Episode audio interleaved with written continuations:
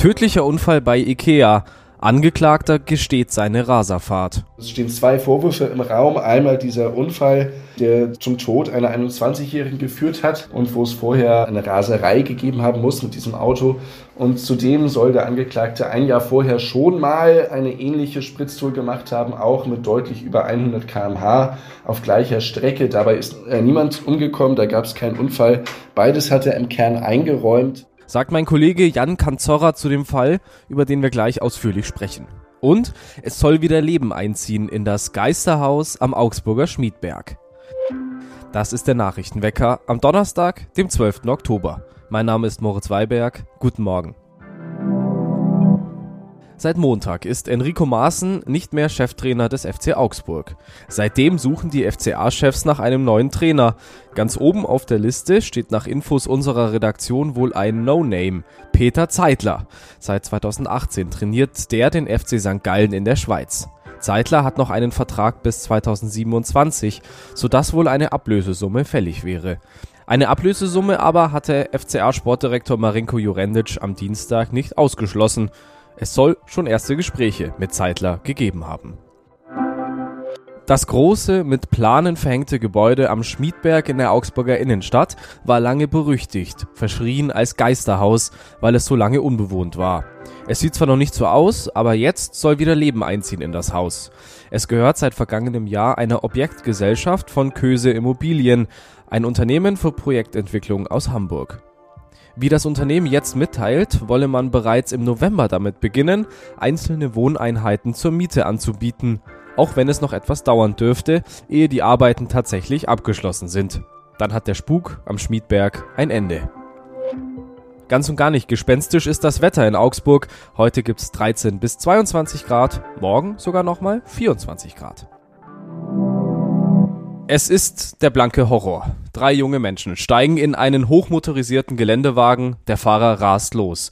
Innerhalb von 20 Sekunden ist eine der drei tot. Gestorben an schweren Kopfverletzungen, nachdem das Auto von der Straße abgekommen war. Jetzt steht der Fahrer vor Gericht. Die Anklage unter anderem ein illegales Rennen mit Todesfolge. Gestern begann der Prozess. Mein Kollege Jan Kanzorra war dabei. Hallo Jan. Hallo Moritz. Wie hat denn der Angeklagte gestern auf die Anklage reagiert?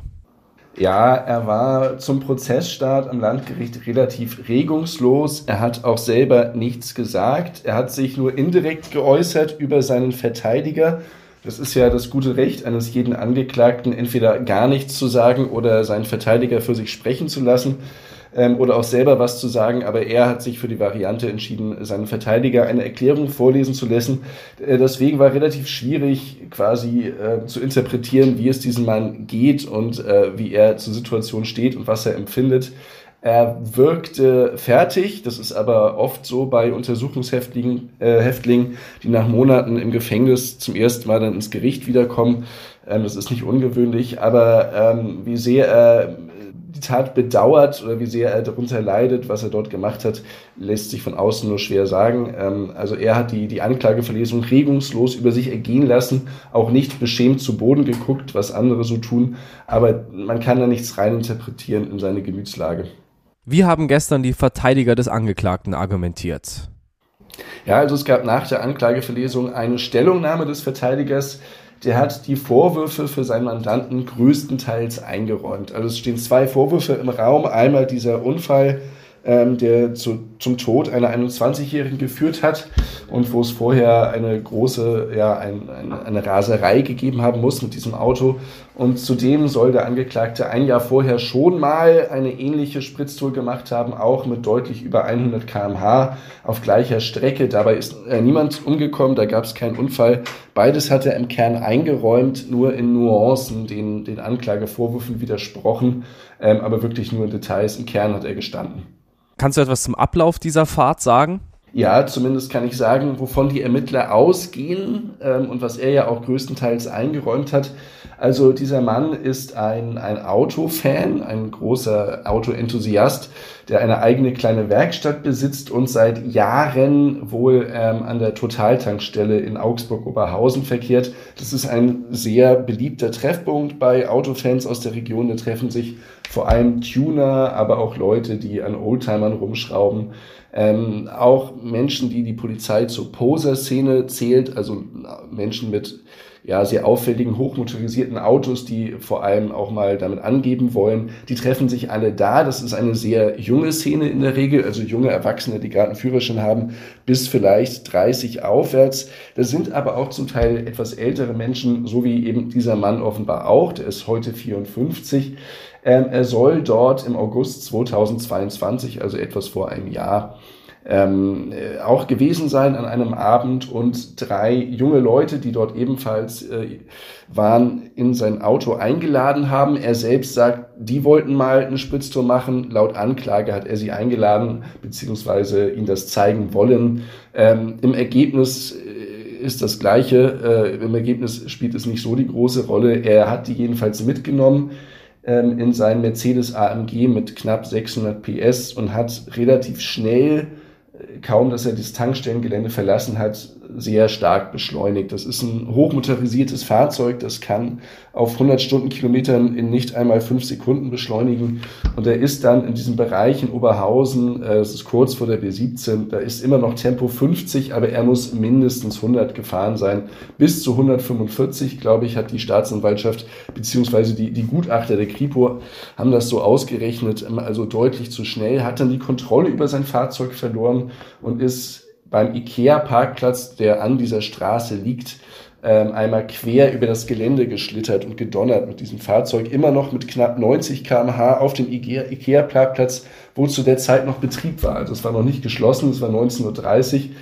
Ähm, ist dann nach einer ganzen Weile irgendwann zum Stehen gekommen in einem Ständer für Einkaufswagen ähm, und dadurch, dass verschiedene Gegenstände und Steine und Eisenstangen und was auch immer ähm, in das Auto geschlagen sind, ist die Beifahrerin, eine 21 Jahre alte Frau, äh, durch diese Gewalteinwirkung ums Leben gekommen. Welche Strafe droht dem Angeklagten jetzt?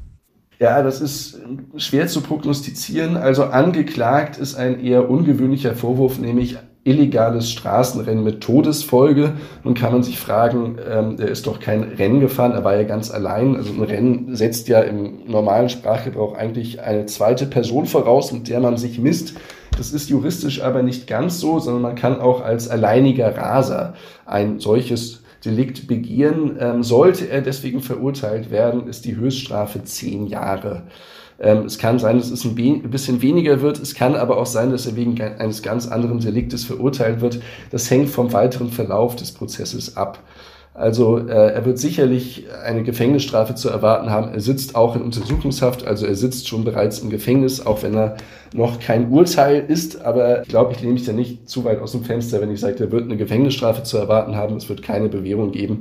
Wie hoch das sein wird, hängt wirklich völlig vom Verlauf dieser Verhandlung ab. Ähm, höchstens sind es Stand jetzt zehn Jahre, sollte dieses Delikt so bestehen bleiben am Ende der Beweisaufnahme. Danke, Jan Kanzorra, für die Infos. Weitere Hintergründe lest ihr auf augsburger-allgemeine.de und natürlich auch wie immer verlinkt in den Show Notes. Danke, Jan. Danke, Moritz. Nach der Landtagswahl in Bayern sortieren sich die Fraktionen. Inzwischen ist klar, wer für seine oder ihre Partei ins Maximilianeum nach München einziehen darf. Und das sind sehr wenige Frauen. Nur ein Viertel aller Abgeordneten ist weiblich. Und in der stärksten Fraktion, der CSU, sind es nur 18 Prozent. Von 85 Abgeordneten sind 16 Frauen. Das kritisiert die Chefin der Frauenunion in der CSU Ulrike Scharf. Sie sagte gegenüber unserer Redaktion, der Frauenanteil in der CSU-Fraktion ist nicht zufriedenstellend. Noch immer gestalten zu wenig Frauen unsere Politik mit. Ulrike Scharf fordert eine verbindliche Frauenquote. Und wir schauen noch nach Ingolstadt. Da trat vergangene Woche AfD-Chef Tino Kruppalla auf. Und nach wie vor ist nicht klar, was passierte bei der Wahlkampfveranstaltung. Fakt ist, dass Kruppalla vor einer geplanten Wahlkampfrede ins Ingolstädter Klinikum gebracht worden ist. Er hatte über Übelkeit und Schmerzen im Oberarm geklagt.